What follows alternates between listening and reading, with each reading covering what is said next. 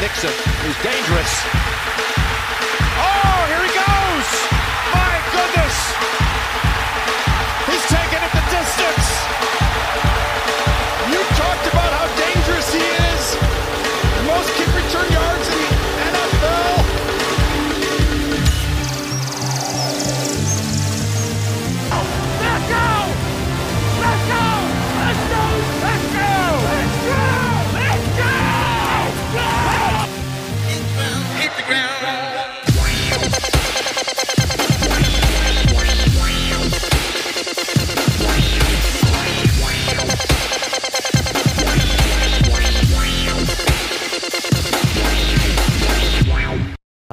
Und herzlich willkommen zu einer neuen Folge Nerdball Football verrückt.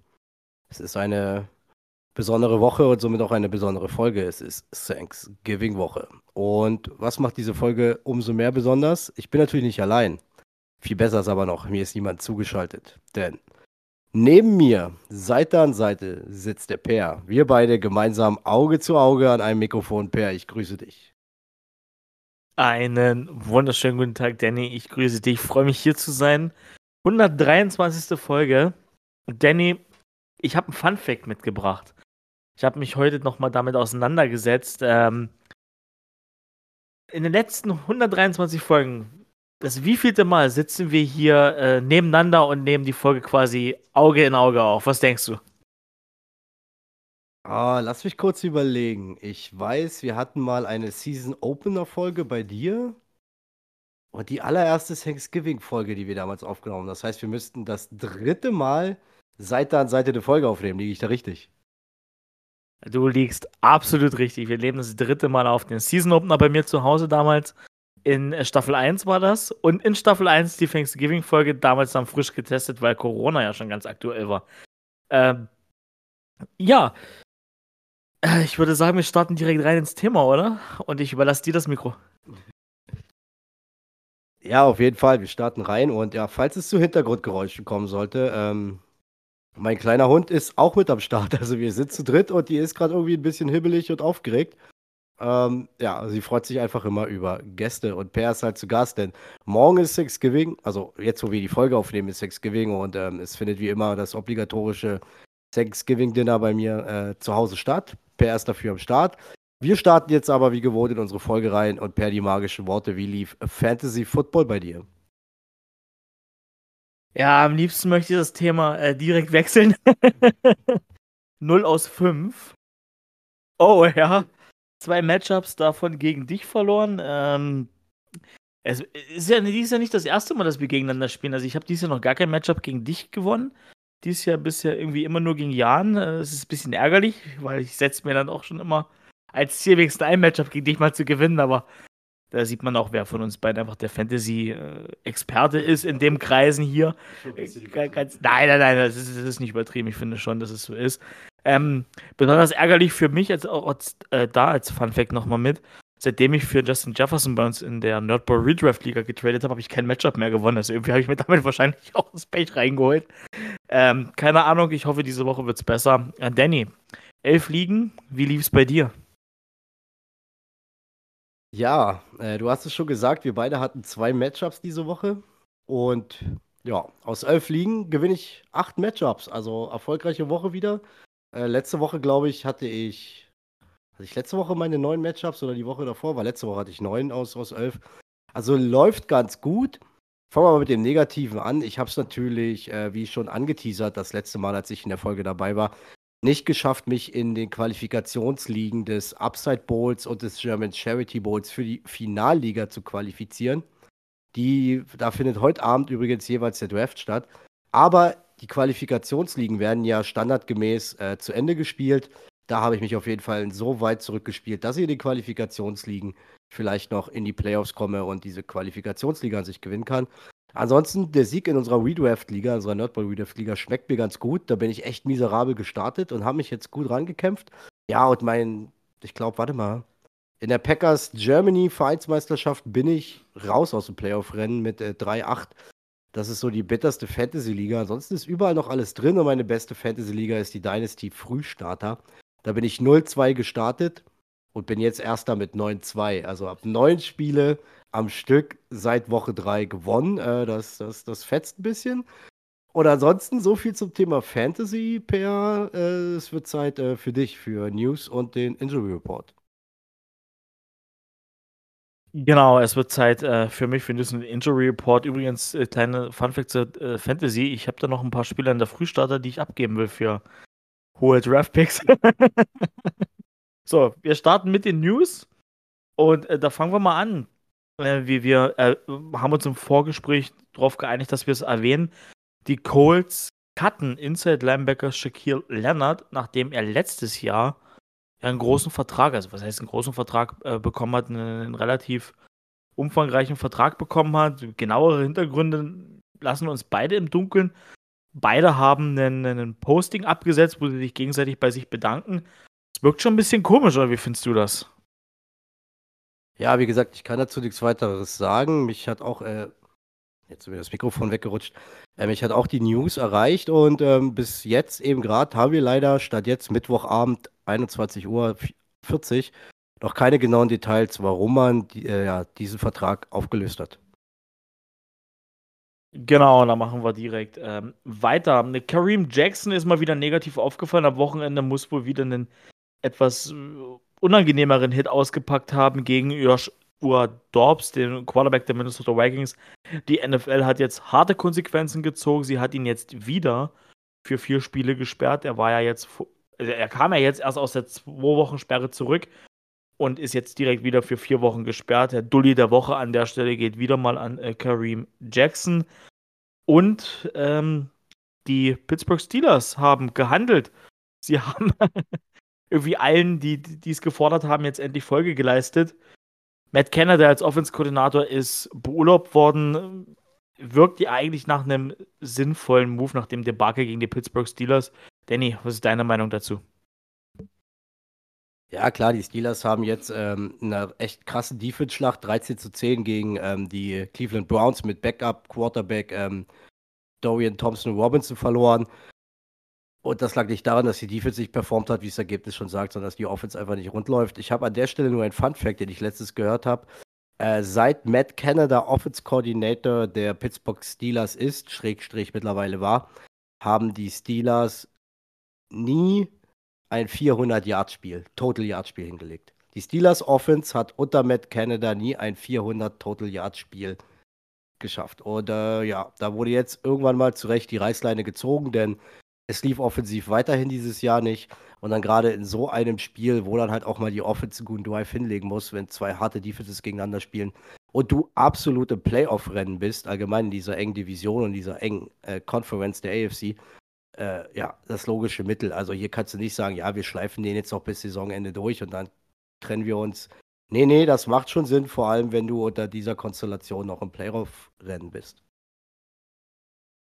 Da gebe ich dir absolut recht und die Offense, die sieht, sah verheerend aus. Bin sehr gespannt, was das neue Gesicht der Offense ist, wie das neue Gesicht der Offense aussieht und wie sie dann performen. Denn man stelle sich mal vor, die Steelers hätten auch noch eine halbwegs gescheite Offense an der Stelle. So, wenn du jetzt nichts mehr zu den News hast, würde ich direkt reinschalten in den Injury Report, denn der ist diese Woche knicke knacke voll leider wieder. Und wir starten mit San Francisco 49ers Safety Talanua Hofanga, der hat sich das Kreuzband gerissen, wird dieses Jahr nicht mehr spielen. Ebenfalls Season-Ending verletzt Bengals Quarterback Joe Burrow, der hat sich am Handgelenk verletzt im First Night Game letzte Woche, also diese Woche. Ähm, Ravens Mark Andrews, Tight End, ebenfalls Season-Ending. Da habe ich bis heute nicht rausbekommen, was genau ist. Ich habe mal von einer Fußverletzung gehört, aber was es genau ist, keine weiteren Infos dazu. Ähm, die Chicago Bears müssen auf die, ihren Running Back Dante Foreman verzichten. Der hat sich am Sprunggelenk verletzt, did not return. Bei den LA Chargers ist es sogar noch schlimmer gekommen. Joey Bosa, Defensive End, kann diese Saison wieder nicht zu Ende spielen. Ähm, Fußverletzung, definitiv Season Ending. Das ist heute bekannt gegeben worden vor der Aufnahme. Die LA Rams haben mit Wide Receiver Cooper Cup eine Knieverletzung, ist outgeruled worden, dann während des Spiels Auch da ganz bitter. Da ist auch genaueres nicht bekannt, wie es weitergeht in dieser Saison. Für die Miami Dolphins ebenfalls ganz bitter. Rookie Running Back Devon A-Chain hat sich am Knie verletzt, did not return. Das war das erste Spiel, nachdem er ja wiedergekommen ist, nach seiner letzten äh, Verletzung, die er sich zugezogen hat. Mikai Beckton von den New York Jets Offensive Tackle hat sich am Sprunggelenk verletzt, ruled out gegen die Bills. Ganz bitter für Beckton, weil er das dritte Jahr in Folge irgendwie eine Verletzung jetzt hat. Ähm, die Seattle Seahawks haben Kenneth Walker verloren, Running Back, Oblique Strain. Und da hat wir beide vorhin ja schon gesagt, dass der jetzt auch erstmal nicht wiederkommt. Ich weiß nicht, haben sie ihn auf IA gesetzt? Äh, was? Leo? Kenneth Walker ist der jetzt auf. Ist noch nicht auf, ist noch nicht auf IA. Ich rechne aber von der Schwere der Verletzung mal zumindest damit. Äh, Linebacker der Tampa Bay Buccaneers, Lavonte David, hat sich ebenfalls verletzt, sich eine Groin-Injury zugezogen, hat dann das Spiel verlassen am letzten Sonntag. Und jetzt kommen wir zu einer Franchise, die hat es am Sonntag ganz bitter gebeutelt. Und da würde ich dann das Wort direkt an Danny übergeben. Ich sage jetzt die drei Namen. Aaron Jones, Running Back, hat sich am Knie verletzt. Emmanuel Wilson, Backup von Aaron Jones, hat sich an der Schulter verletzt. Luke Musgrave ist vorhin rausgekommen. Tight End im Rookie-Vertrag, also im Rookie-Jahr sogar, hat sich ein Nierenriss zugezogen, also eine innere Verletzung, also nicht mit zu spaßen. Die Rede ist von den Green Bay Packers. Und damit haben wir die Brücke gebaut zum Spiel, Danny. Äh, ja, wie schätzt du es ein? Ja, das sind ähm, alles in Summe sehr bittere Verletzungen. Ähm, alleine schon äh, Aaron Jones ist unser Veteran in der Offense, ähm, ist das Zugpferd. Und ja, man muss dazu sagen, es kam aus äh, Vereinsführungsseiten schon Entwarnungen, dass es sich hier wahrscheinlich nicht um Season Ending oder eine IA, also eine Injury Reserve, ähm, würdige Verletzung handelt. Nichtsdestotrotz wird Aaron Jones zwei, wenn nicht drei, wenn nicht sogar vier Wochen raus sein. Emmanuel Wilson hat sich äh, die Schulter ausgekugelt, soll aber noch wieder reingesprungen sein, die Schulter angeblich. Nichtsdestotrotz, er wurde heute auf IR gesetzt und wir haben gerade schon über Luke Musgrave geredet der äh, mit Injury Concerns vom Feld ging, wurde heute auf IR gesetzt, also auch Minimum vier Wochen raus. Äh, gestern Nacht habe ich die Push-Up-Nachricht bekommen von äh, irgendwie eine angerissene oder gerissene Niere, also innere Verletzungen. Das ist ziemlich bitter, gerade wenn man daran denkt, dass er wirklich für einen Rookie-Titan schon ein elementar wichtiger Bestandteil in unserer Offense war. Ja, und dann äh, spannen wir jetzt die Brücke weiter. Die Packers haben am Sonntag gespielt zu Hause gegen die LA Chargers und gewinnen das Spiel 23 zu 20. Ähm, ich sag mal so, vielleicht für einige überraschend. Ich fand ähm, es nicht insofern überraschend, da ich die Möglichkeit sah, dass man zu Hause äh, die Chargers schlagen kann, mit äh, viel Cleverness und Glück auch, da die Chargers dieses Jahr echt kein Bombenjahr spielen. So. Zumindest nicht für, für die Ambitionen und das Personal, was sie haben auf dem Platz. Und ja, in Summe war es, war es ein zähes Spiel, ein ausgeglichenes Spiel. Äh, Defense hat halbwegs solide performt. Also, ich sag mal so, man hat sich, ich hatte ja echt Angst, dass uns Austin Aguilar über den Lauf auffrisst. Das hat man eigentlich relativ gut hinbekommen. Hat ihn bei 10 Carries für 64 Yards gehalten. Justin Herbert äh, musste viel selber scramblen, läuft 73 Yards, das ist heftig. Also da hat man dann irgendwann ähm, ja, irgendwo das Contain verpasst. Gerade DeWante Wyatt ähm, hat sich da einmal richtig Open Field von Justin Herbert vernaschen lassen. Ansonsten spielt Justin Herbert ein echt ordentliches Spiel. 260 Yards, zwei Touchdowns bei 36 Pässen, 21 angebracht. Äh, ja, wo liegt da jetzt der Hase im Pfeffer? Der Hase im Pfeffer liegt da ganz einfach, dass er mit verdammt vielen ähm, Drops seiner Receiver äh, zu kämpfen hatte. Selbst Veteran Keenan Allen hatte einen bitteren Drop. Äh, Rookie Quentin Johnson hatte den vermeintlichen Game-Winning Touchdown fallen lassen. Und ja, da kam einiges zum anderen. Ansonsten, Defense hat relativ standgehalten. Ich muss sagen, auch wenn Herbert gut aussah, auch wenn er da 260 Yards äh, Passing auflegt, dafür, dass man überlegen muss, dass wir mit Backup, äh, mit einem Backup-Backfield auf dem Platz waren. Also ich sag mal, Corey Ballantyne, ähm, na, wen hat man da noch? Wo sie denn hier, die ganzen, ähm, die ganzen Carrington Valentine, genau, Anthony Johnson, der siebtrunden Rookie äh, Safety. Also J Jonathan Owens, der jetzt auch kein Starting Safety ist, macht von den Tackles her, äh, ist er der Tackle Leader der Packers. Also das war schon recht solide und offensiv hat man einerseits Glück, wir haben es im Injury Report gesagt, äh, es kam etwas weniger Druck, da Joey Bosa zeitig ausgefallen ist. Trotzdem, Offense Line war echt solide. Man hat wieder viel rotiert, gerade auf Left Tackle, wo ich sagen muss, eine der wichtigsten Positionen in der Line, da innerhalb des Spiels mehrmals zu rotieren. Also da war öfter mal Nishman, Rashid Walker. Fand ich mutig, aber hat, ja, hat jetzt nicht wehgetan. Ob es jetzt die richtige Lösung ist, halte ich trotzdem für fraglich. Ja, offensiv, klar, übers Laufspiel kam dann wenig. Wir haben zeitig Aaron Jones verloren. AJ Dillon musste dann wieder die Dampframme machen da Emmanuel Wilson auch raus war. Trotzdem haben wir über 100 Yards hinbekommen. Das lag aber nicht in unseren Running Backs. Wir geben halt einfach Jaden Reed dreimal den Ball über sogenannte Endarounds und der hat da richtig Meter gemacht. Und bei einem Mal hat er auch eine Touchdown damit gemacht. Also da hat man sich schon was einfallen lassen. Da können wir jetzt zum Punkt ähm, Offense Play Calling kommen. Da hat man sich verbessert, da ist man kreativer geworden. Ich finde aber zum Schluss, gerade dann in der Zeit, wo man dann geführt hat und nochmal den Ball bekommt, 23 zu 20, ist man in alte Muster verfallen und man hat es schon öfters gesehen bei Matt LaFleur. Ähm, man ändert was, das funktioniert und trotzdem geht er im nächsten Spiel erstmal wieder den alten Gameplan durch. Ähm, da dürfen wir gespannt sein. John Love macht ein richtig gutes Spiel, hat mir super gefallen. Keine Fehler, zwei Touchdowns, macht sein erstes 300-Yard-Spiel. Äh, wirklich sexy. Er bringt zehn verschiedene Passempfänger in Stellung. Also er bringt die Bälle zu zehn verschiedenen Leuten. Das ist auch echt, echt eine positive Entwicklung. Luke Musgrave war wichtig, die Betonung liegt auf wahr. Äh, was man sehen konnte, dass äh, Tucker Craft gezeigt hat, dass er nicht nur Blocker ist. Auch Tucker Craft hatte zwei wichtige Catches. Einer davon wäre fast ein Touchdown gewesen, wenn vor der Goal-Line sein Fuß nicht schon auf der Auslinie gestanden hätte. Ich hätte es gefeiert. Rookie Titan Tucker Craft auch mit seinem ersten Touchdown. Kann ja jetzt noch kommen, denn er wird wahrscheinlich eine wichtige Rolle einnehmen müssen. Ansonsten Dontavian Wicks, der Rookie aus der fünften Runde. Äh, ja, drei Catches für 91 Yards. Romeo Daubs ist der Contested Catch Guy macht den Touchdown, den wichtigen, den letzten zum Sieg bei fünf Receptions, so 53 Yards. Und ja, Christian Watson hat nur zwei Receptions, 21 Yards, aber den Touchdown. Und man hat heute gemerkt, man, ähm, heute, am Sonntag finde ich gemerkt, okay, es macht keinen Sinn, mit aller Gewalt ähm, nur auf Watson zu gehen, nur weil er der vermeintliche Nummer 1 Receiver ist. Er ist der Receiver, der oft in Double Coverage ist, weil auch der Gegner denkt, er ist der Speed Guy, er ist der Nummer 1 Receiver. Und ich finde, man hat diesen Sonntag ja, man hat es nicht erzwungen, es muss jetzt unbedingt Watson sein. Hinzu kommt, dass Watson oft nicht in die Rolle gebracht wird, wenn man jetzt so die letzten Spiele betrachtet, die er einnimmt. Er ist der Speed Guy und er muss oft in Contested, Contested Catch Bälle. Und das ist Christian Watson in der Hinsicht einfach nicht. Das waren alles echt sehr positive Sachen. Man hat gegen die Chargers gewonnen. Man hat sich wieder in eine gute Position gebracht. Man steht jetzt 4-6. Aber jetzt kommen die Lions. Da kommen wir wahrscheinlich später nochmal drauf. Und ja, ich freue mich. Wir haben den Sieg eingefahren, war echt solide, aber wir haben den Sieg teuer bezahlt, denn unsere Injury List ist verdammt hart und als es schon mal Fakt, wichtige Elemente gerade der Offense werden im nächsten Spiel in einer kurzen Woche fehlen und das sind Luke Musgrave und Aaron Jones und das ist dann schon ein teuer bezahlter Sieg. Per, hast du was zum Packerspiel?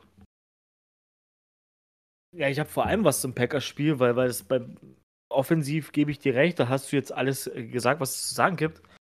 Aber, aber defensiv, äh, finde ich, hast du noch einen Punkt offen gelassen.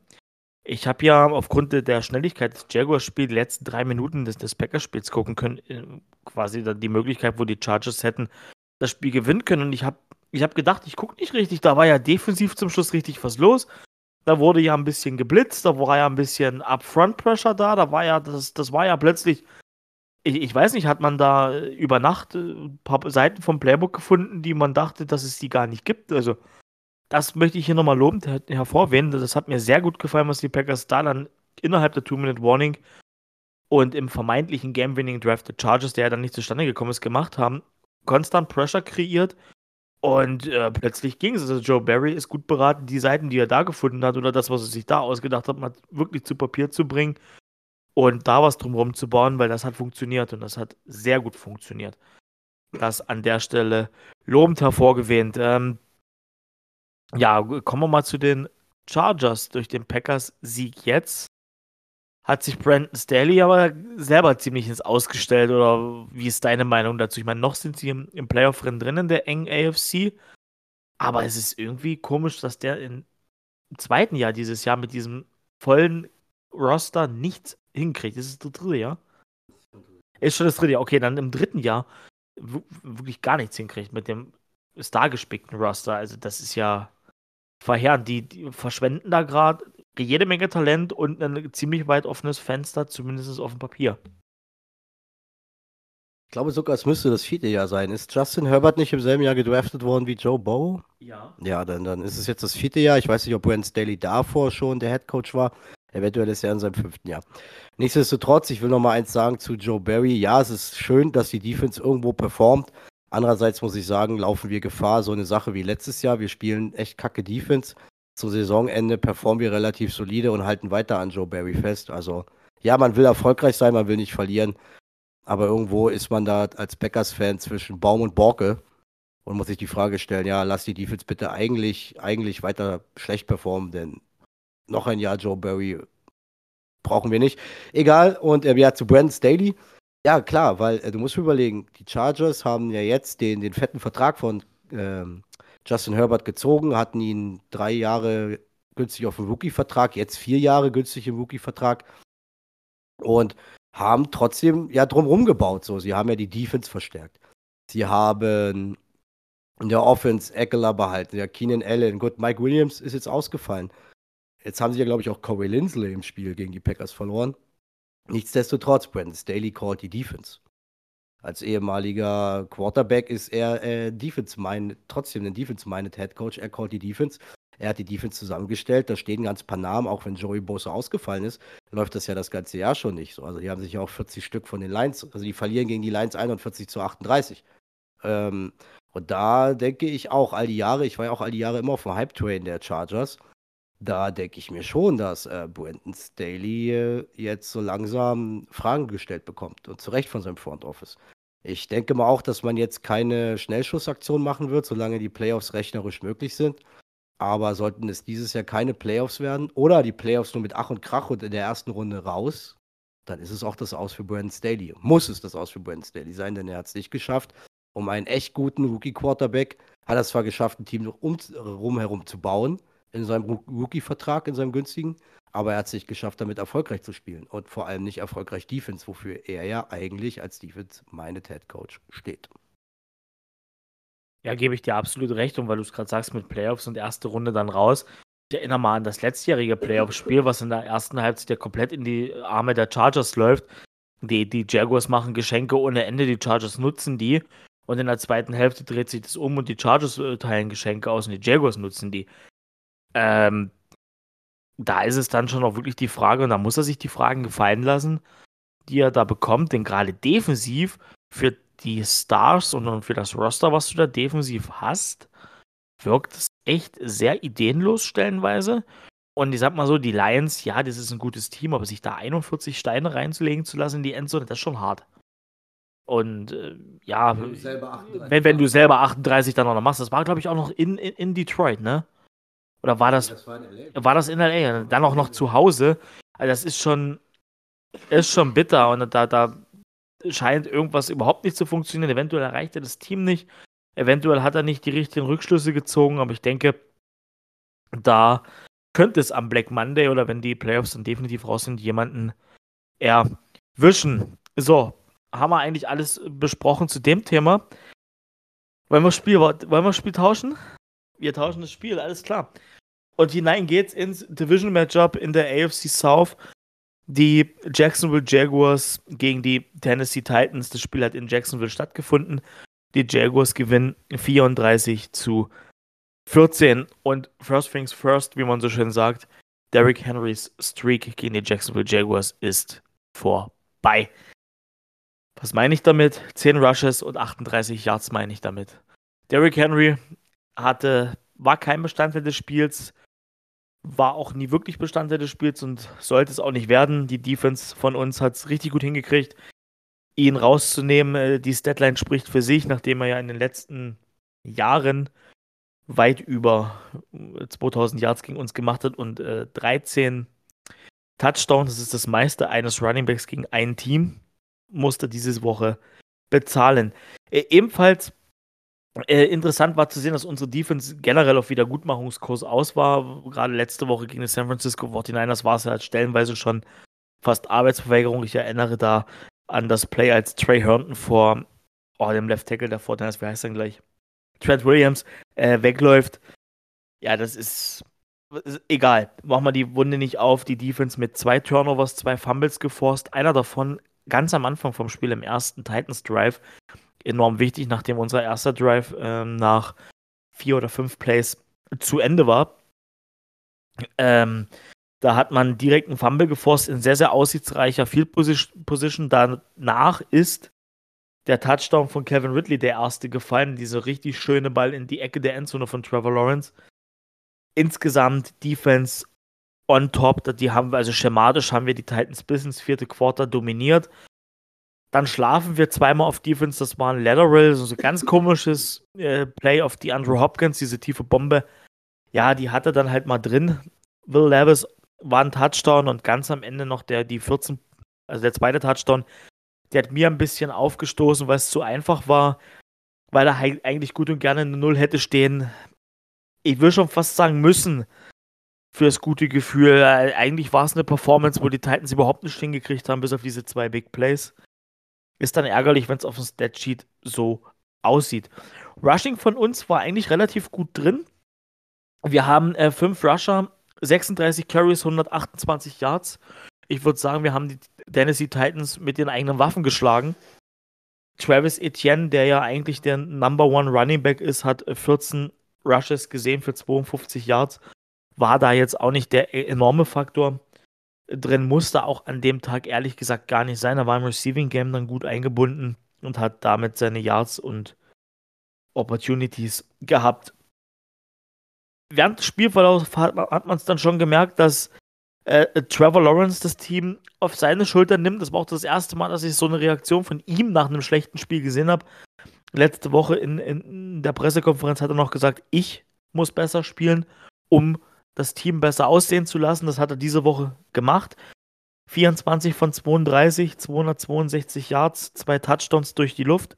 Beide auf äh, Calvin Ridley übrigens. Und äh, auf dem Boden hat er noch wo ist die Zeile hier?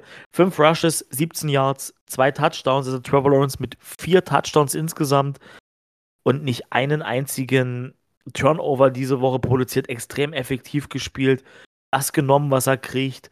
Genau das wollen wir sehen.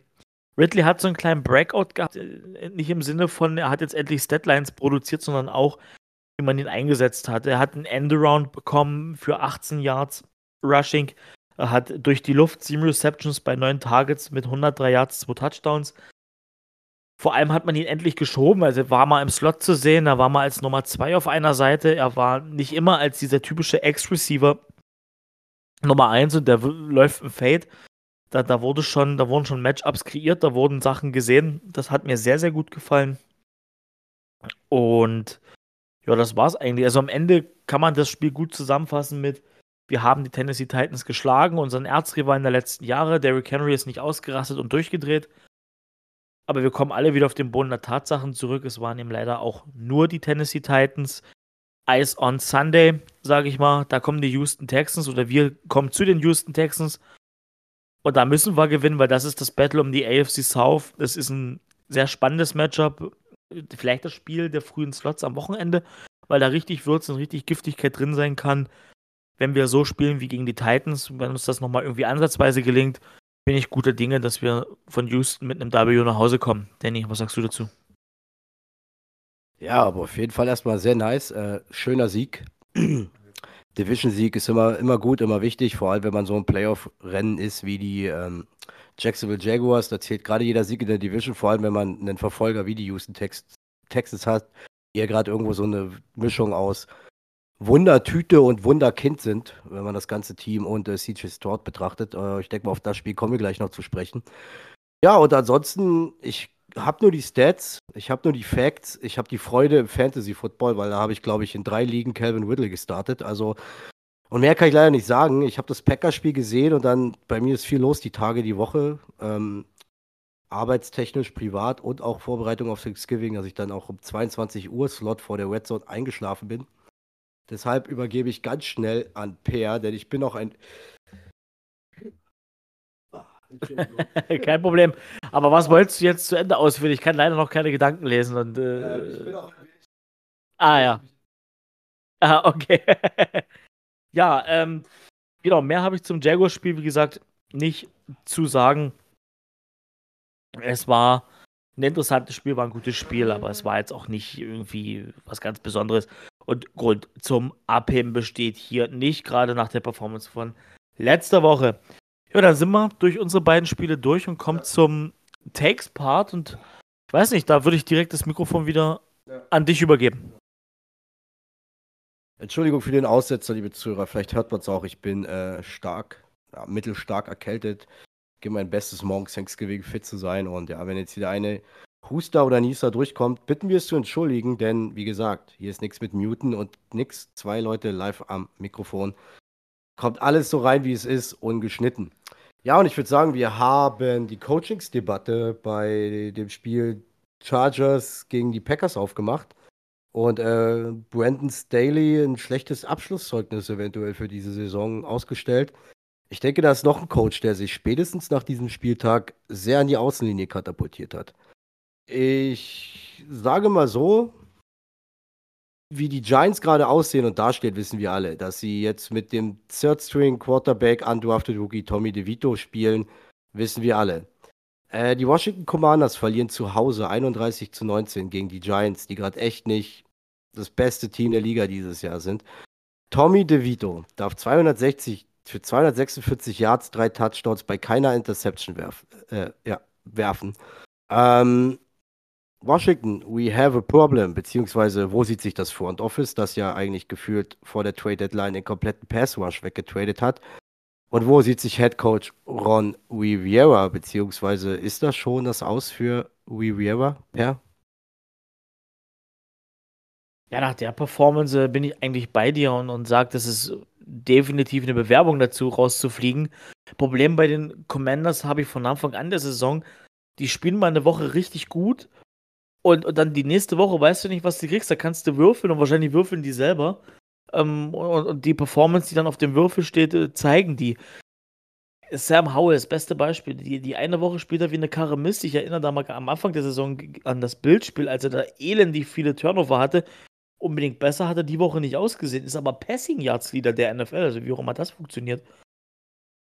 Und, und die andere Woche spielt er dir das Ding runter, wuppt das Team auf seine Schultern und gewinnt. Es wirkt über weite Stellen irgendwie identitätslos. Man hat doch jetzt nicht die Identität zu sagen, ey, wir gehen da jetzt raus und rennen den Ball 30 Mal, dann werfen wir ihn noch 20 Mal und dann am Ende gucken wir mal, was auf dem Scoreboard steht. Das ist eine Mischung aus allem. Also offensiv hinkt es ein bisschen, defensiv, hast du es gesagt, hat man den Pass Rush eigentlich komplett weggetradet und aufgelöst, das Team. Die Washington Commanders stehen, wie ich finde, so ein bisschen im Niemandsland der NFL im Moment. Ja, auf jeden Fall. Also man muss jetzt überlegen, in Washington gab es ja schon mal den ganz großen Change, dass er ja das Ownership gewechselt hat. Dan Snyder hat ja oder wurde, ja, so eine Mischung aus allem, hat verkauft, wurde gezwungen zu verkaufen, was weiß ich. Wir haben neues Ownership. Da muss man sich fragen, wo man sich sieht, jetzt verkauft oder jetzt tradet man sein, sein Pass Rush weg vor der Trade Deadline. Das sieht alles schon wieder so ein bisschen nach, nach ja, Neuaufbau von One Rivera. Müsste da jetzt in seinem dritten, vierten Jahr sein.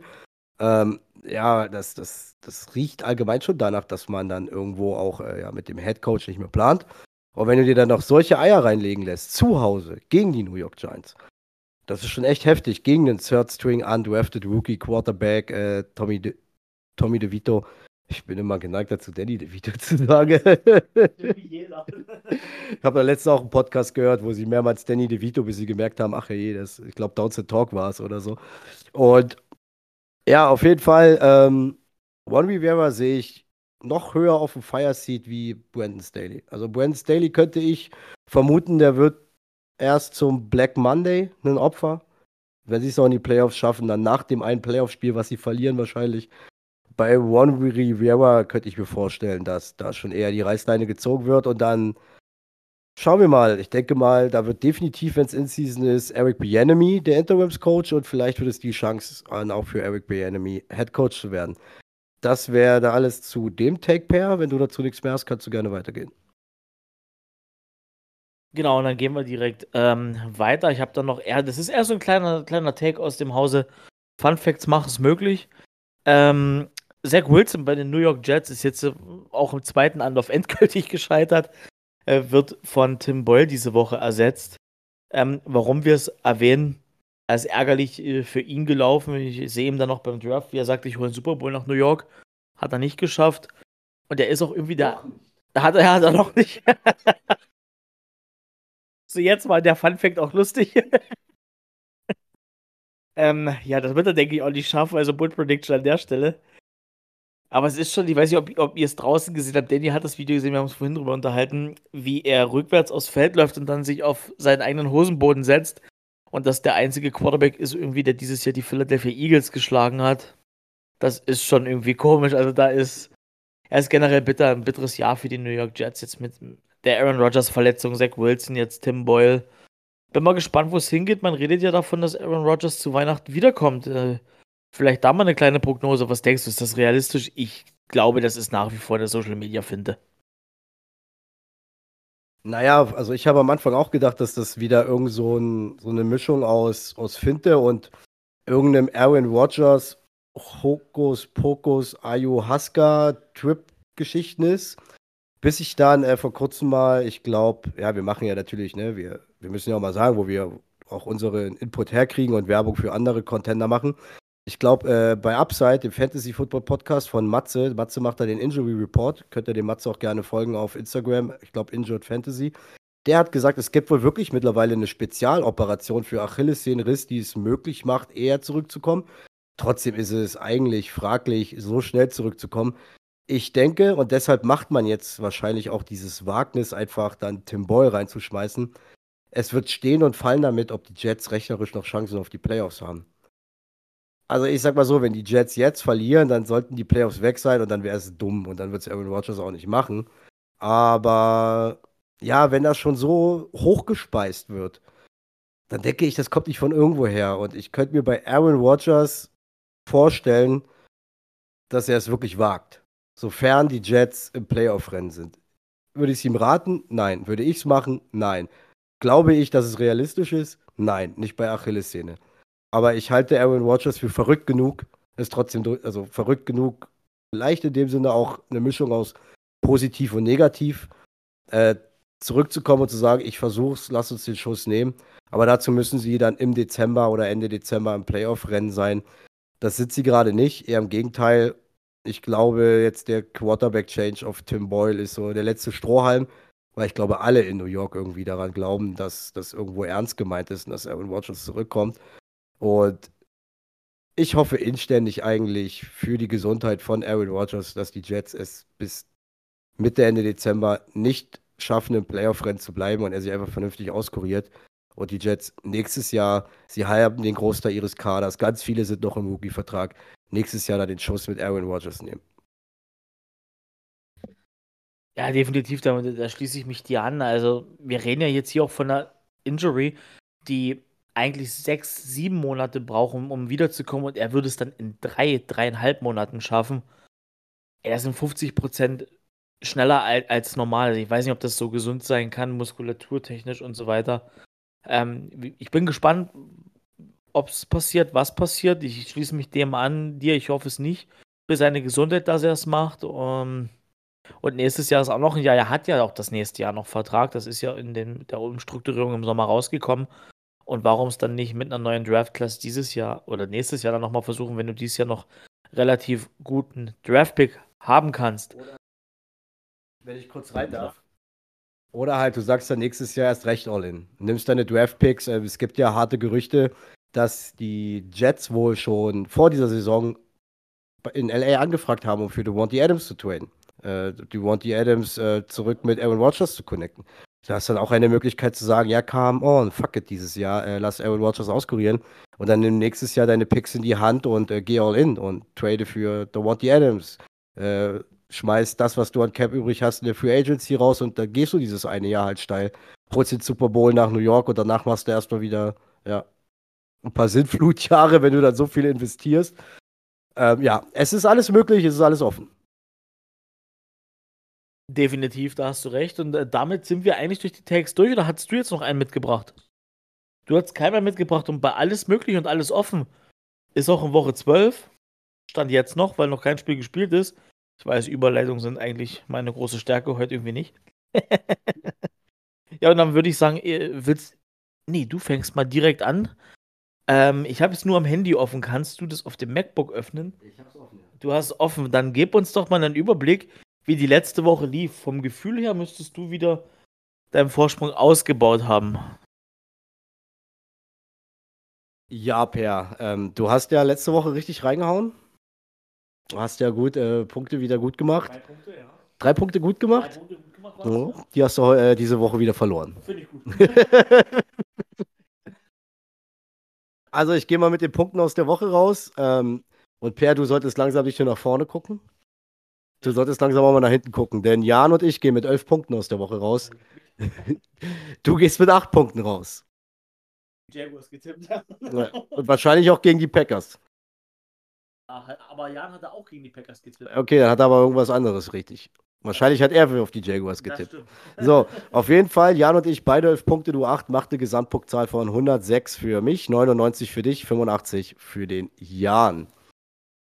Gut, ich würde sagen, wir gehen ins Tippspiel. Wie gesagt, liebe Freunde da draußen, besondere Woche. Wir nehmen jetzt Mittwochabend, Spätabend auf. Ich weiß nicht, ob einige rechtzeitig morgen noch diese Folge hören werden. Dann wird wahrscheinlich schon ein Spiel, ein Spiel laufen, wenn nicht sogar schon eins gelaufen sein und eins läuft gerade. Wir haben drei Spiele morgen, es ist Thanksgiving und wir haben ein Spiel am Freitagabend zu Black Friday. Das ist neu, neu, neu, denn die NFL sucht ja immer wieder neue Mittel und Wege, Einnahmen zu generieren. Und ja, per. Wir gehen rein.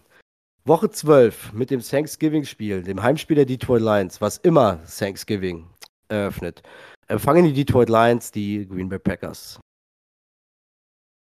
Und es fällt mir schwer. Ich muss eben, ich muss sagen, ich habe meinen Haken eben vor fünf Minuten erst geändert. Ich habe mir gesagt, es ist mir egal. Es ist Thanksgiving. Ich mache meine Thanksgiving-Party. Ich werde hier mit Packers Merch und einem Skiset auf dem Kopf äh, einen edlen 8 Kilo Truthahn servieren da will ich, dass die Packers gewinnen. Aber die Fakten sind einfach knallhart. Die Lions sind heiß, die Lions Offense ist brutal.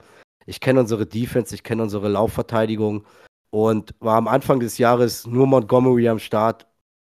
War dann Montgomery raus und es kam Jamir Gibbs. Jetzt sind beide zurück und diese Mischung haben wir spätestens letzte Woche gegen die Bears gesehen, ist tödlich. Dazu noch Laporta, dazu noch Amon und Brown.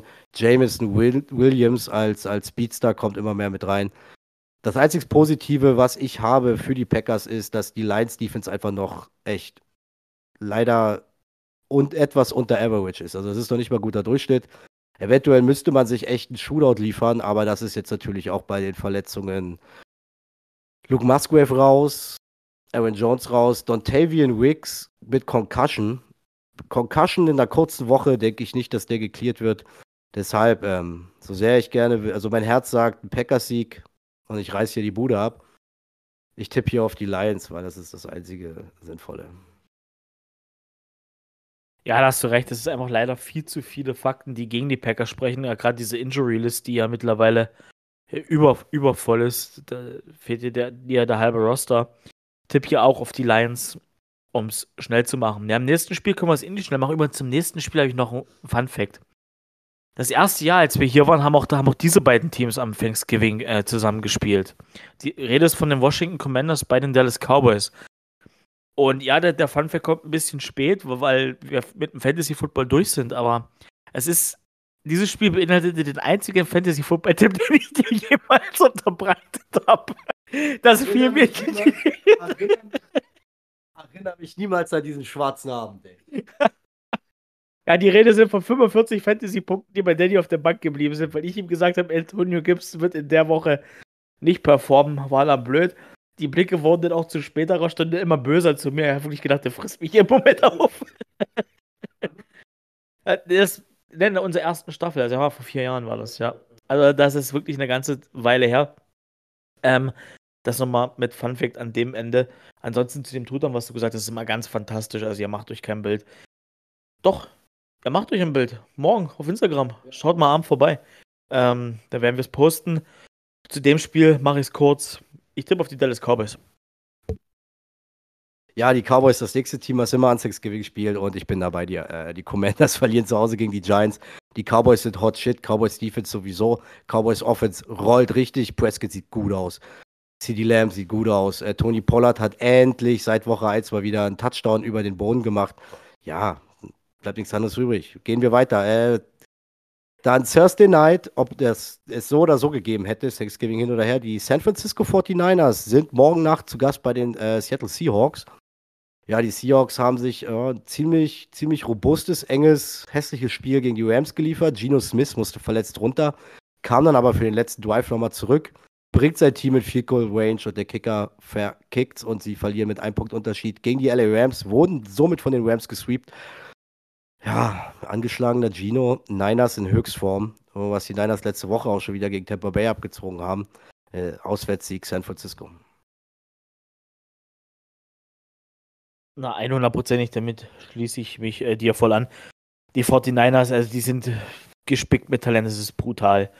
Ähm, ja, Black Friday Game, Miami gegen die Jets. Naja, Jets mit Tim Boy, wir haben gerade drüber geredet. Also ich sehe hier, äh, ich weiß nicht, ich sehe hier keinen gesunden Menschengrund, warum ich hier auf die Jets tippen sollte. Ich tippe auf die Miami Dolphins. Die sind vollgeladen mit Speed, mit Talent. Äh, Tyreek Hill, der dreht von Woche zu Woche durch. Tour ist aber richtig krass auf, auf dem Weg dahin, im MVP-Race immer weiter nach vorne zu kommen. Weil mir gefällt, was die Dolphins machen. Ich werde es dann bei mir abends wieder gucken, wenn ich angekommen bin. Dolphins. Ja, du hast alles gesagt. Ähm, deshalb Miami Dolphins. Mehr kann ich nicht sagen. Defense ist auch solide. Ähm, vielleicht werden sie nicht ganz so viel punkten, da die Jets Defense immer noch Elite ist aber das wird nicht reichen. Und somit kommen wir zum nächsten Spiel. Zwei Teams, Division, auch ein Division-Duell. Irgendwie haben wir hier nur Division-Duelle zu Thanksgiving, kann das sein? Also ich, ich scroll nochmal hoch bei den Spielen, die wir schon hatten. Es sind bisher nur Division-Duelle. Ah, halt, da kommt dann irgendwann eins, was keins ist. Aber gut, es sind ganz viele, sagen wir es mal so. Beide kommen aus der Bye Week. Die New Orleans Saints sind zu Gast bei den Atlanta Falcons. Äh, die Falcons haben announced, dass jetzt Desmond Ritter wieder startet. Ja, äh, ja, muss man schauen. Testprojekt gescheitert. Äh, erst ist Widder gescheitert, jetzt ist Heineke gescheitert, jetzt scheitert wieder. Ob Widder jetzt wieder scheitert, müssen wir schauen. Statt jetzt haben sie einen Rekord, der sie wahrscheinlich nächstes Jahr im Draft nicht dazu in die Richtung bringt, irgendwo zeitlich auf Cure Waterback zu gehen, zumindest auf die Top-Talente. Ja, ich würde einfach sagen, in Summe finde ich dann die Saints doch attraktiver. Könnte trotzdem enges Match werden. Aber die Saints haben mit Derek Carr den besseren Quarterback. Die Saints haben die Veterans mit Thomas. Ah nee, obwohl Thomas, war der jetzt nicht vor kurzem arrested? Ist er nicht im Knast? Ist er schon wieder raus? Ach, was weiß ich, da war auch schon wieder ganz viel im Hintergrund. Ähm, ja, äh, New York, äh, New York, New Orleans Saints, sage ich hier schließe ich mich dir an. Vor allem haben die New Orleans Saints auch die deutlich bessere Defense. Falls es hier eng werden sollte, würde ich mit der Saints Defense gehen. Ähm, nächstes Spiel sehr interessant: die Pittsburgh Steelers ohne Matt Canada gegen die Cincinnati Bengals ohne Joe Burrow. Also beide Teams ohne Offense. Wenn man es schnippisch betrachten will, oh, ich tue mich schwer tatsächlich, weil ich nicht weiß, was. Oh, wie heißt denn jetzt gleich der Backup bei der Bengals? Jack, Jack Browning, Jack Browning, danke, genau. Jack Browning, ich weiß nicht, was Jack Browning hier mit der Offense zustande kriegt. Ähm, und am Ende mit der O-Line. Ich tippe hier auf die Pittsburgh Steelers in einem verdammt hässlichen Spiel, aber die Defense des Steelers wird, wird wieder reinsteppen, um die Ecke kommen. Wahrscheinlich zwei Touchdowns machen, weil die Offense nichts hinkriegt und das Spiel trotz, äh, 14 zu 10 gewinnen. Ja, also ich muss ehrlich sagen, äh, Jake Browning ist definitiv ein Downgrade für jeden Bengals-Receiver, weil er ist erstmal eine Wildcard. Wir wissen nicht, was wir kriegen. Bengals O-Line hat auch nicht solide performt, maximal Durchschnitt dieses Jahr. Ähm, wir sehen es ja anhand der Sexzahlen und der Verletzungen von Joe Burrow. Äh, die Steelers oft, oft mal mit so einem Koordinatorwechsel setzt sich was frei. Ich finde, auf Running Back hat äh, Jalen Warren, Najee Harris, richtig den Rang abgelaufen. Also der Typ sieht ja mal richtig spritzig aus. Ich gehe ja auch mit den Steelers mit dem Auswärtssieg, da einfach der, der Quarterback-Wechsel eine zu krasse Wildcard ist für die, für die Bengals. Jo, Per, jetzt wird's äh, heiß. Äh, die Jacksonville Jaguars bei den Texans. Wie lange habt ihr jetzt gegen die Texans nicht gewonnen oder ist das so ein Heimspiel, so ein Auswärts? Das ist, so ein Heim, das ist nur so ein Heimspiel, denke das, was die, quasi die Colts bei uns sind. Also in Houston. In, in Houston sehen wir immer gut aus und wenn Houston bei uns ist, sehen wir immer schlecht aus. Ach so, also, wenn, also zu Hause verliert ihr immer ja. gegen Houston. Das heißt, jetzt in Houston werdet ihr gewinnen. So. Okay, ich hoffe, ihr hört die Stimme aus dem Hintergrund. Er sitzt ein bisschen weit weg vom Mikrofon. Ähm, ja, sorry, bei den Ambitionen und bei dem Team, was Jacksonville hat und zusammengespielt ist, muss es hier endlich äh, nach dem vergeigten Hinspiel äh, die Texans schlagen, so geil wie die Texans drauf sind, so geil wie CJ Stroud drauf ist.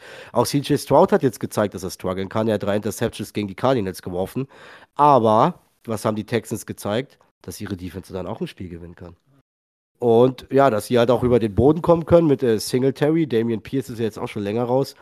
Nichtsdestotrotz, ähm, jetzt nach dem Sieg, Jacksonville ist immer noch nach der Niners-Niederlage und jetzt nach dem Sieg trotzdem ein bisschen was schuldig, zu zeigen, dass sie dann Contender sind. Das erwarte ich mir von Jacksonville, das erwarte ich mir, dass das der Coaching-Staff von Doug Peterson in die Köpfe reinbekommt. Und vielleicht sehen wir echt ein High-Scoring-Game von beiden Seiten. Denn bisher hat mir noch niemand gezeigt, dass er CJ Stroud wirklich aufhalten kann. Auch letzte Woche hat er trotz drei Interceptions wieder für 300 Yards geworfen. Ja, lass es Punkte, Punkte regnen und die Jaguars sind dann im Spielverlauf die letzten, die die Punkte machen und gewinnen das Spiel. Boah, dein Wort in Gottes Ohr. Nochmal eine kurze andere Sache zu den Jaguars. Das ist dann jetzt dieses Jahr das fünfte Spiel vor Reality Check. Spiel Nummer 1 in Woche 2 gegen die Kansas City Chiefs. Zu Hause verloren. Spiel Nummer 2. Ich habe sie. Oh, scheiße, jetzt habe ich es vergessen. Spiel Nummer 2 gegen die Buffalo Bills. Zu Hause in London gewonnen. Spiel Nummer 3 gegen die San Francisco 49ers. Zu Hause verloren aber abgeschlachtet ist das richtige Wort. Spiel Nummer 4, Houston Texans in Jacksonville, geschlachtet von den Texans. Wie die uns zu Hause da genommen haben, geht auf keine Kuhhaut. Und die Texans waren vor vier, fünf Wochen noch nicht das Battle for Reality Checks, sie sind jetzt. Die machen einen guten Job, die Texans. Ey, schau dort nach Houston. Und ich gehe mir dann nachher gleich den Mund mit einer Tonne Seife auswaschen, dass ich das gesagt habe, weil ich mag die eigentlich gar nicht. Ich tippe hier aber trotzdem irgendwie auf die Jacksonville Jaguars, weil wir in Houston gut ausgesehen haben. Die haben da letztes Jahr einen ganz, ganz wichtigen Sieg geholt. Äh, unter Doug Peterson. Ich hoffe, dass er den Jungs das Game Tape nochmal zeigt vom letzten Jahr, was da möglich ist, auch wenn jetzt da ein anderer Quarterback spielt.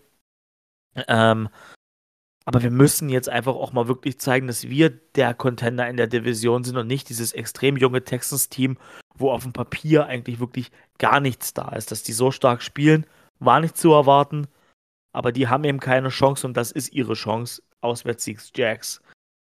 So, nächstes Spiel. Äh, Tampa Bay Buccaneers spielen gegen die Indianapolis Colts. Das ist ein schwer, schweres Matchup, äh, ähm, wenn man jetzt mal bedenkt. Ich meine, die, die Defense der, der Bucks sollte zwar Jonathan Taylor aufhalten, aber was gibt dir Gardner Minshew? Das ist auch so eine Wildcard, wo du Woche für Woche nicht so wirklich äh, weißt, was du kriegst. Kriegst einen sehr, sehr starken Gardner Minshew, der viele Yards durch die Luft machst, Turnover frei bleibt oder kriegst du einen Gardner Minshew, der ja da irgendwie am Maschinengewehr sitzt und Geschenke verteilt. Ähm, ich tippe hier aber auf die Tampa Bay Buccaneers, weil die Tampa Bay Buccaneers haben mit Baker Mayfield einen soliden Quarterback, der seine Playmaker mit Godwin und Evans in Szene gesetzt bekommt und vor allem eine super Defense, auch wenn Lavonte David da jetzt vielleicht die Woche fehlen sollte sehe ich die Defense immer noch besser ein als die, die Colts Offense. Denn da, wenn du da Pittman aus dem Spiel nimmst, was du mit Winfield vielleicht hinkriegen kannst, ja, Winfield spielt Safety, aber wenn du ihn da immer über Pittman rotierst, kann da vielleicht ein Weg drin sein. Ich tippe auf die Bugs. Okay, dann haben wir hier den ersten Tiebreaker-Alarm, würde ich sagen. Wir waren bisher die ganze Zeit einig. Ich habe mich auch schwer getan mit dem Spiel, war für mich auch eine Art fast Münzwurf. Aber ich muss ganz ehrlich sagen, du nennst hier die Playmaker der Bucks mit, äh, Chris, äh, ja, mit äh, Mike Evans und Chris Godwin ähm, und hast jetzt nur Pittman erwähnt bei den Colts. Pittman spielt eine fabelhafte Saison, die ihm letztes Jahr mit diesem ganzen schrecklichen Quarterback-Wechsel verwehrt geblieben ist. Und Rookie Josh Downs ist äh, richtige Granate. Der ist teilweise hat er solche dicken Deep Shots schon von Gardner Minshew serviert bekommen. Nichtsdestotrotz, ich gebe dir recht, Gardner Minshew ist mal Hop, mal Flop. Ähm, du hast Taylor, du hast immer noch Zach Moss, der Taylor schon gut ersetzt hat, beide schon auch im Duett gut äh, performt haben. Defensiv liegt das Plus vielleicht eher bei den Bucks, da liegt das Plus wieder eher bei den Colts, dass sie zu Hause spielen, dass sie aus der Bye Week kommen. Und ja, wie gesagt, ist bei mir eher eine Gefühlssache und ich ja, fahre einfach gerade auch drauf ab, auf, auf den Hype oder auf die Leistungen, die Pittman und Josh Downs bringen. Und gehe deshalb mit den Indianapolis Colts. Und das war jetzt, glaube ich, auch das erste Spiel, was kein Division-Duell ist, ist sogar Interconference. Dann kommen wir zum nächsten Interconference Game. New England Patriots gegen die New York Giants. Eieiei. Eieiei. Es ist in New York. Können wir das für bare Münze nehmen, was New York da in Washington angerichtet hat dieses Wochenende? Ich denke nicht. Aber was gibt mir New England? Ja, New England ist eine solide Defense, die es eigentlich schaffen sollte, die New York Giants zu Hause, um Tommy DeVito zu limitieren. Die es schaffen sollte, Saquon Barkley rauszunehmen, weil es ging eigentlich letzte Woche fast alles nur über Saquon Barkley, ob am Boden oder über den Pass. Ich glaube, zwei seiner Passing-Touchdowns von DeVito waren auf Barkley. Die Frage ist, wer wird für die Patriots Quarterback spielen und wenn ja, wie? oder wenn, wenn wir wissen, wer wie. Ach, es ist nicht schön. Ich gehe mit den Patriots, aber mich würde es nicht wundern, so scheiße, wie es bei denen gerade überall läuft. Kurz, sie kommen aus der Bye Week. Aber wenn jetzt hier auf einmal wieder überraschend aus irgendeinem Grund die Giants gewinnen, mich würde es nicht wundern. Es ist nicht plausibel, es liegen eigentlich die Fakten eher bei New England. Deshalb gehe ich mit den Patriots, aber naja. Ähm, schönere Matchups sehen anders aus. Ja, getreu dem Motto nicht schön, aber dafür ganz selten, äh, ist dieses Spiel zu betrachten. Der einzige gesunde Grund, hier mal an die Giants kurz zu denken, ist Brian Dable, weil der die Patriots aus der Vergangenheit kennt. Und das System der Patriots und was da ungefähr auf ihn drauf zukommt, dass er da vielleicht die Defense und die Offense irgendwie drauf einstellen kann. Aber ich bin, ich bin bei dir. Nichtsdestotrotz, es ist Bill Belichick und ich denke, dass die New England Patriots hier in einem verdammt hässlichen Spiel das Ding gewinnen werden.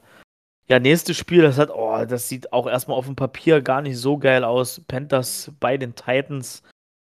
Ja, ich denke, die Tennessee Titans werden sich die Woche wieder von einem besseren Gesicht zeigen. Die Carolina Panthers Oh, da stimmt's offensiv irgendwie nicht so wirklich. Da, also defensiv ist da auch nicht viel los. Tut irgendwie echt weh für um Bryce Young, dass er da so im Stich gelassen wird. Die O-Line ist eine Vollkatastrophe bei denen. Ah, ich tippe auf die Tennessee Titans und ich könnte mir vorstellen, dass hier auch Derrick Henry wieder eine kleine Outcoming Party feiern wird. Ja, alles, was du gesagt hast, bin ich voll bei dir. Ich gehe da auch mit den Titans. Was da in Carolina gerade abläuft, ist echt schrecklich. Also, dass es so schrecklich läuft. Und hier äh, wir hatten ja heute schon eine Coaches-Debatte, würde ich den nächsten mit reinwerfen. Denn äh, über Frank Reich, auch wenn es sein erstes Jahr in Carolina ist, er hat sich den Quarterback ausgesucht. Mit ihm ist man für diesen Quarterback nach vorne gegangen. Ich will jetzt nicht sagen, dass Bryce Young die falsche Entscheidung war. Aber ich will sagen, dass man wenig drumherum getan hat oder wenig drumherum tut. Und äh, irgendwo da auch im Playcalling oder im Coaching was äh, falsch läuft. Und mich würde es nicht wundern, wenn Frank Reich, obwohl er erst im ersten Jahr und im Aufbau ist, nach dieser Saison gehen muss. Denn man muss überlegen, sie sind gerade das schlechteste Team. Sie haben den First Overall im Draft. Weißt du, wem der gehört? Bears.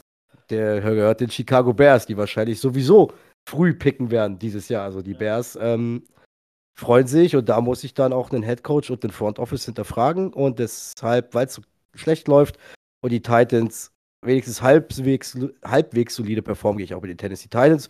Dann kommen wir zum nächsten Spiel. Da hätten wir wieder ein Division-Duell. Die LA Rams zu Gast bei den Arizona Cardinals. Ah, oh, Cardinals zu Hause, zurück mit Kyler Murray. Dafür, dass der von einem Kreuzbandriss kommt, sieht der echt fresh aus. Also, James Conner ist zurück performt und ähm, ja, Kyler Murray zu Fuß gut, äh, scrambled, trifft seine Leute, ja, hatte hier und da auch seine Pick drin. Ist schwierig. Bei den Rams weiß ich jetzt nicht, ist Cooper Cup draußen? Der ist ja auch raus und ja, aber in Summe muss ich ganz ehrlich sagen, die Defense der Cardinals schätze ich noch schlechter ein als die der Rams. Wenn ich daran denke, dass die Rams wenigstens noch einen Aaron Donald haben. Oh, ich weiß nicht. Das könnte, also hier sehe ich sogar die Möglichkeit, dass es richtig auf die Mütze gibt auf beiden Seiten, weil einfach beide mit offenem Visier spielen und der Letzte, der scoret, der gewinnt. Oder es wird richtig hässlich, Schlammschlacht mit wenig Punkten und der Letzte Turnover gewinnt. Ich gehe mit LA. Keine Ahnung warum. ja, ich musste gerade schon so ein bisschen lachen, weil du sagst, die Defense der Cardinals ist schlechter als die der Rams. Ich wollte es umgedreht machen, die Rams Defense ist besser. Das klingt ein bisschen positiver, als du es gesagt hast. Ähm, ja, aber ich tippe auch auf LA, aber die so richtig wissen tue ich nicht warum. Ich könnte mir, bräuchte mich aber nicht wundern, wenn hier plötzlich die Cardinals gewinnen, weil ihm Kyler Murray doch gar nicht so verkehrt aussieht seitdem er wieder da ist. So, nächstes Spiel. Die Cleveland Browns äh, mit Backup Quarterback oder Joe Flacco gegen die Denver Broncos. Ja, können wir mal kurz über die Broncos reden. Da scheint es irgendwie zu laufen. Äh, Sean Payton hat da Mittel und Wege gefunden, wie es plötzlich funktioniert. Boah, aber gegen die Defense der Browns, das ist die beste Defense der NFL. Ich weiß nicht. Traue ich das Russell Wilson und der Offense der Broncos irgendwie zu? Irgendwie nicht, aber dann stellt sich bei mir direkt wieder die Frage, was ist mit der Offense der Browns und dann komme ich wieder eher zu dem Punkt, dass die Broncos das doch irgendwie hinkriegen. Deswegen tippe ich hier extrem knapp. Schönes Spiel wird es, denke ich, nicht, weil es die Browns Defense lange kontrollieren wird, aber ich tippe trotzdem auf die Broncos weil die Browns Offense ist mir ein zu großes Fragezeichen tatsächlich. Gut, dann schmeiße ich den nächsten Tiebreaker rein. Ähm, und ich gehe mit den Browns, denn ja, Broncos, alles schön und gut und das, das ist am Laufen. Vor allem die Defense hat sich gesteigert. Mal davon abgesehen, dass so ein Vollhörni wie Kareem Jackson jetzt wieder mal vier Spiele gesperrt wird. Aber defensiv waren sie am Anfang der Saison echte Lachnummer, haben sich jetzt gesteigert. Und offensiv muss man bei den Browns sagen, es ist es greift mittlerweile das Sean Payton-System. Es ist viel über den Boden und nur die nötigsten Pässe durch die Luft. Äh, ich glaube, in den letzten zwei oder drei Siegen war Russell Wilson nur einmal bei über 200 Yards und zwar immer unter 200 Yards. Und äh, ich denke, dieser offensive Spielstil könnte zu flach sein für diese, Brown, äh, für diese Browns Defense. Und ja, bei den Browns müssen wir schauen. Ich gehe davon aus, dass sie mit äh, DTR, mit äh, Dorian Thompson Robinson ich glaube, wir bleiben bei DT, DTR, ähm, äh, dass sie mit dem erstmal gehen. Denn Joe Flecko ist ja jetzt erst im Practice Squad rein. Äh, ich denke nicht, dass sie den gleich da reinschmeißen, wenn die ihn überhaupt reinschmeißen und er nicht nur ein Safety Blanket ist. Ich gehe mit den Browns. Äh, ich denke, die Broncos haben sich gesteigert. Ich denke aber, dass diese offensive Spielweise gegen diese hammerharte Defense nicht viel reißen kann. Und tippe auch auf so ein Spiel wie letzte Woche, Browns gegen Steelers. Wenig Punkte, eng geführt und äh, von starken Defenses und der stärkeren Defense in Cleveland Browns entschieden. Äh, nächstes Spiel mache ich kurz. Kansas City zu Gast bei den Las Vegas äh, Raiders mit Interims Head Coach, die ja echt nach dem Coachingwechsel einen guten Streak hatten, der jetzt gebrochen ist. Äh, was uns die Chiefs bewiesen haben, dass sie halt eben auch Defense können, auch wenn sie knapp verloren haben. Gegen Philadelphia haben sie nur 21 Punkte zugelassen. Ich glaube, in der ersten Hälfte gar keine ich weiß gar nicht, stand 17-0 zur Halbzeit? Chiefs gegen, gegen, gegen oder stand 17-7, glaube ich. Egal, und die Raiders mit O'Donnell. Nee, ich gehe mit dem Abtieren in den Super Bowl Champ. Ich gehe mit dem Chiefs, da sind die Fakten einfach viel zu klar. Dem schließe ich mich dir an, um es zu beschleunigen. Nächstes Spiel vom Papier her, das Spiel des Spieltags, Buffalo Bills äh, gegen die Philadelphia Eagles. Aber was geben uns die Bills? Und ganz ehrlich, die Bills haben sich erstmal aus dem Playoff-Picture katapultiert dieses Jahr. Und ja, die Eagles vollgespickt, die sind richtig gut drauf. Ähm, ja, die Bills müssen es mir erstmal wieder beweisen, dass ich hier so ohne Probleme auf die Bills tippe. Deswegen tippe ich hier auf den Heimsieg der Philadelphia Eagles. Ja, und in Buffalo. Ich will noch nicht vom Headcoach sprechen, Sean, Sean McDermott, aber wenn das nicht besser wird, muss er auch sich mal kritischer mit sich selbst auseinandersetzen. Ich denke auch, dass wenn sie die Playoffs verpassen, wir eine Coachingsdebatte haben. Äh, in wie groß die sein wird, weiß ich noch nicht, weil dafür waren die letzten Jahre ja eigentlich solide. We will see, aber solide reicht halt nicht, sondern nur die große Salatschüssel, das ist halt nun mal die NFL. Oh ja, ich gebe dir recht, die Bills müssen ja erstmal zeigen, dass sie nicht mehr wie oberer Durchschnitt sind. Das sind sie nämlich gerade, der Meinung bin ich auch. Die Eagles haben an diesem Wochenende gezeigt, dass sie mit Top Number One Contender sind, neben den Chiefs, die, sie geschlagen haben und noch zwei, drei anderen Teams.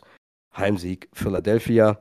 Alleine schon, wenn sie hier anfangen, Hero Ball zu spielen, dann wird das, dann, dann muss die Eagles Offense wahrscheinlich selber nicht mal viel Punkte. So. Da macht das die Defense immer, da macht das die Defense im Alleingang. Und dann haben wir die Baltimore Ravens zu Gast bei den Chargers. Hier mal ist auch kurz, ähm, die Ravens werden die Chargers ins Tal der Tränen stürzen. Auch ohne Mark Andrews.